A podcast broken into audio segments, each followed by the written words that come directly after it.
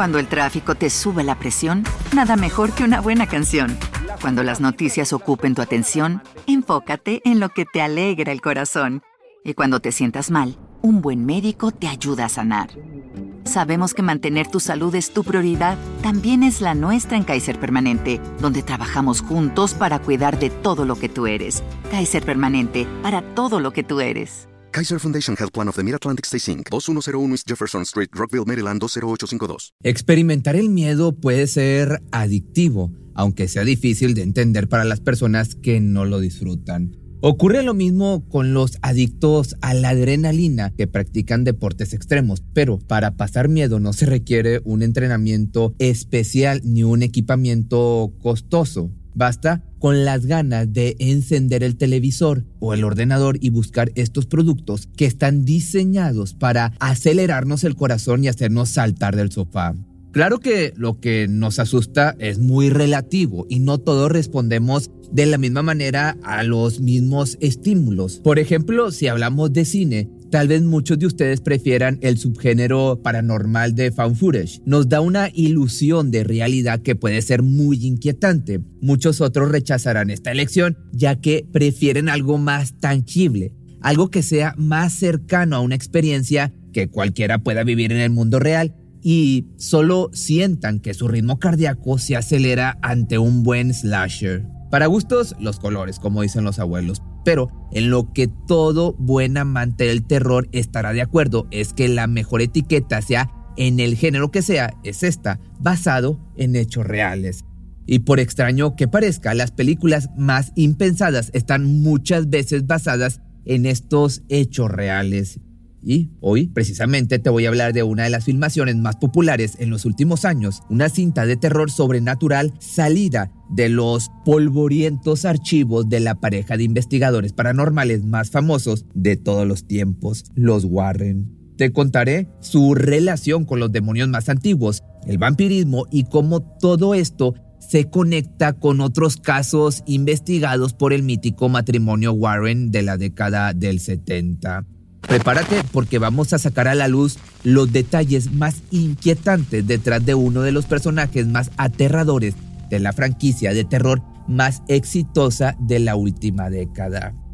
Ed y Lorraine Warren tuvieron una vida excepcional. Casi podría decirse que fueron la inspiración de los exploradores urbanos del siglo XXI o los reality shows de temática paranormal.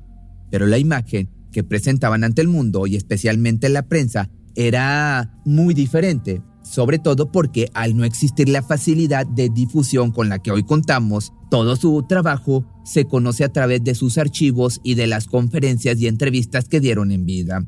Este extenso archivo, además de su archifamoso Museo de Curiosidades Paranormales y Objetos Malditos, se ha convertido en el oasis donde han ido a beber los productores de Hollywood, ansiosos por encontrar historias lo bastante potentes como para sacudir a un público cada vez más curtido y difícil de impresionar.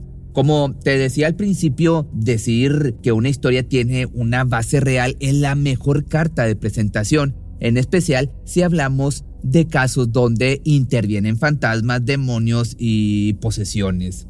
Tras el éxito cosechado por la saga del conjuro, basada en las experiencias del matrimonio Warren, en 2017 se puso en marcha una producción que sería anunciada como la precuela que todos esperaban. Danon o La monja en español se basaba en un caso que los Warren investigaron en Inglaterra en la década del 70 y aunque la película tuvo una crítica dividida, la atmósfera y la actuación fueron tan impactantes que próximamente veremos la secuela en La monja 2. No es casualidad que se apueste de nuevo al personaje. La película se convirtió en un éxito de taquilla y recaudó más de 360 millones de dólares con un presupuesto de 22 millones y se convirtió en la más taquillera de la saga. Quienes ya han visto la segunda entrega dicen que supera ampliamente la primera, pero lo que nos interesa en esta ocasión es la historia real detrás de este personaje. Una historia que ha permanecido oculto incluso para los fanáticos de su versión cinematográfica. Si hay un lugar en el mundo que parece creado a propósito para las apariciones y los espectros que deambulan por escenarios siniestros o tétricos, ese es Inglaterra. Y es hasta ahí que debemos ir para encontrarnos con el origen del personaje de la monja. Más allá de la documentación reunida por los Warren, fue el yerno de Ed y Lorraine quien declaró que el matrimonio de investigadores y de monólogos se topó con una entidad que se corresponde a la imagen de una monja, una monja de ultratumba. Tony Spera, quien se involucró a fondo con las actividades de sus suegros, comentó en una entrevista cuál había sido el origen de este caso y cómo Ed y Lorraine acabaron al otro lado del Océano Atlántico persiguiendo una aparición en la iglesia de Bolly al sur de Inglaterra. Ya en aquellos años los Warren habían ganado el suficiente prestigio como para que desde distintos lugares del mundo les llegaran informes de casos curiosos, paranormales o directamente desesperados pidiendo ayuda. Las noticias acerca de la iglesia de Borley fueron lo bastante detallados como para que Ed y Lorraine partieran rumbo a Inglaterra. En resumen, desde largo tiempo atrás se decía que la iglesia de Borley estaba embrujada y los hechos inexplicables eran tan frecuentes que la preocupación se extendió a los alrededores del templo. Según estos informes, se trataba de dos entidades diferentes. Una de ellas era la figura de un monje sin la cabeza que vagaba dentro y fuera de la iglesia, dejando mensajes crípticos escritos en los muros de piedra. El otro era una monja que se paseaba durante las noches por el lugar.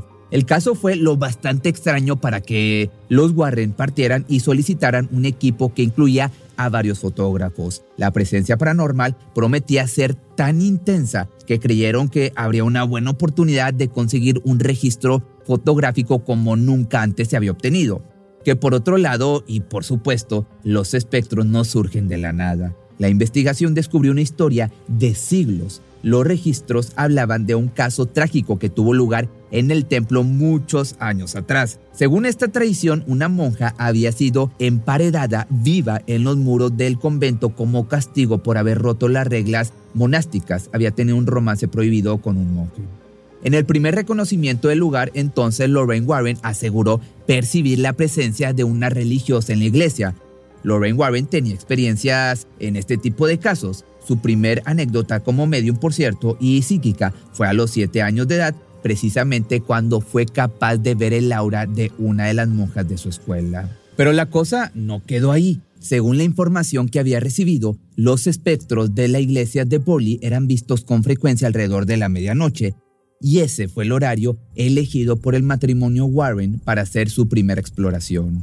Recuerdan que los Warren se habían hecho acompañar por fotógrafos en espera de poder obtener una imagen de la monja espectral. Pero pues bueno, para lograr las mejores condiciones, cuando el equipo de investigación entró en la antigua iglesia, pidieron específicamente que no hubiera luces ni velas encendidas. En cambio, los fotógrafos llevaban cámaras de 35 milímetros con película infrarroja. Esperaron entonces en la total oscuridad, atentos a las señales de Lorraine. Confiaban en que la visión supranatural de la mujer les indicara el momento en que debían comenzar a tomar fotografías de las tinieblas que lo rodeaban. Y así lo hicieron. Por un par de minutos solo se escuchó la agitada respiración de los presentes y el sonido de los mecanismos de las cámaras retumbando en los muros de la iglesia desierta. Pero lo más increíble es que una de las fotografías logró captar algo, una figura humana que parecía estar rezando. La figura caminaba por uno de los pasillos y, sí, su forma era indudablemente la de una monja. Tony Spera es actualmente el responsable de la Sociedad de Investigación Psíquica de Nueva Inglaterra y del Museo Warren.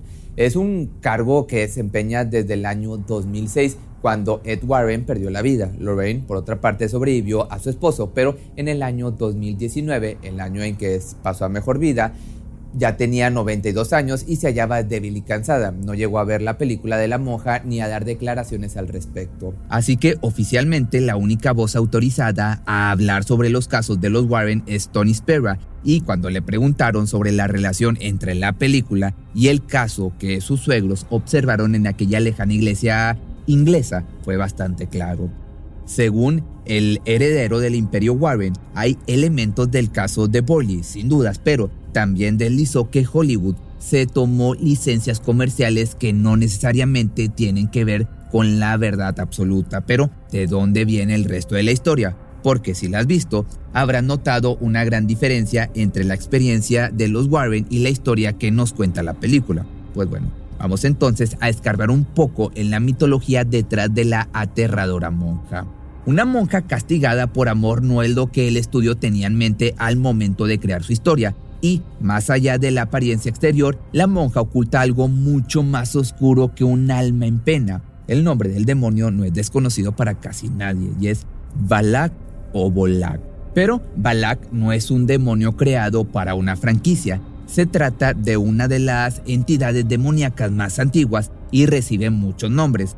Puede aparecer como Walak o Bolak y aparte ha sido un invitado frecuente de la ficción de horror desde hace varios años asociándoselo por lo general con los vampiros. Si nos basamos entonces en la leyenda que nos dice que Caín fue el primer vampiro y padre de todos los demás, Balak estaría asociado a los primeros pasos de la humanidad y a una de sus primeras maldiciones. Según el libro La llave menor de Salomón, un tratado del siglo XVII sobre demonología, Balak es el gran presidente del infierno y se lo representa como un niño con alas de ángel, lo que hoy conocemos como un querubín o angelote, como lo llaman en algunos lugares. Un demonio que toma la forma de algo que consideramos inocente o símbolo de pureza. Una buena elección, por cierto, si me permites opinar.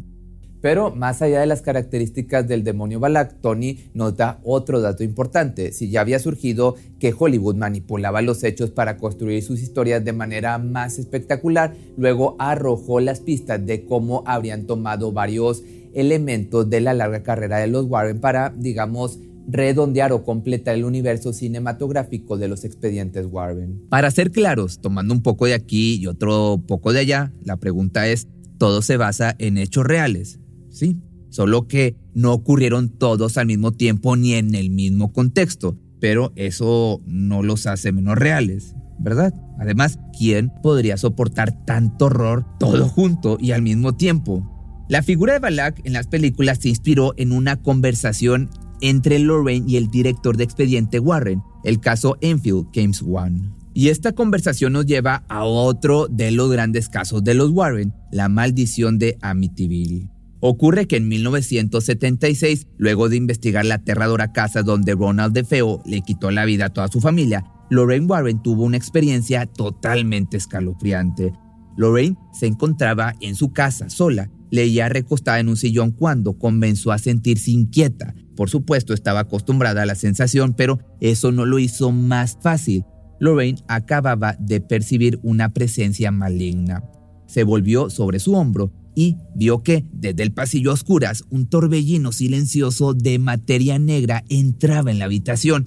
Era un vórtice de negrura total, sin volumen, solo para oscuridad, pura maldad. Lorraine entonces, indefensa, solo podía hacer una cosa, que era rezar rogando ser liberada de la fuerza del mal, le ordenó a aquel abismo de tinieblas que se fuera y regresara al lugar de donde había salido. El torbellino de negrura poco a poco se fue desapareciendo hasta desvanecerse por completo, dejando a Lorraine agotada y aterrorizada.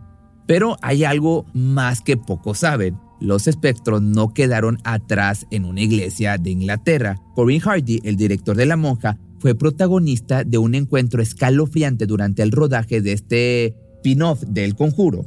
Aunque la historia original que les he contado transcurre en suelo británico, la película tiene como escenario principal un castillo en Rumania, más específicamente en Transilvania, tierra natural de la leyenda de los vampiros. Según Hardy, él estaba en una habitación trabajando. Dejó muy en claro que la habitación solo tenía una puerta. El caso es que cuando entró a la habitación ya había dos personas más al fondo del cuarto. Los sets de filmación son un hervidero de actividad con personas que van y vienen todo el tiempo y por todas partes. El director por esto pensó que eran dos empleados del departamento de sonido.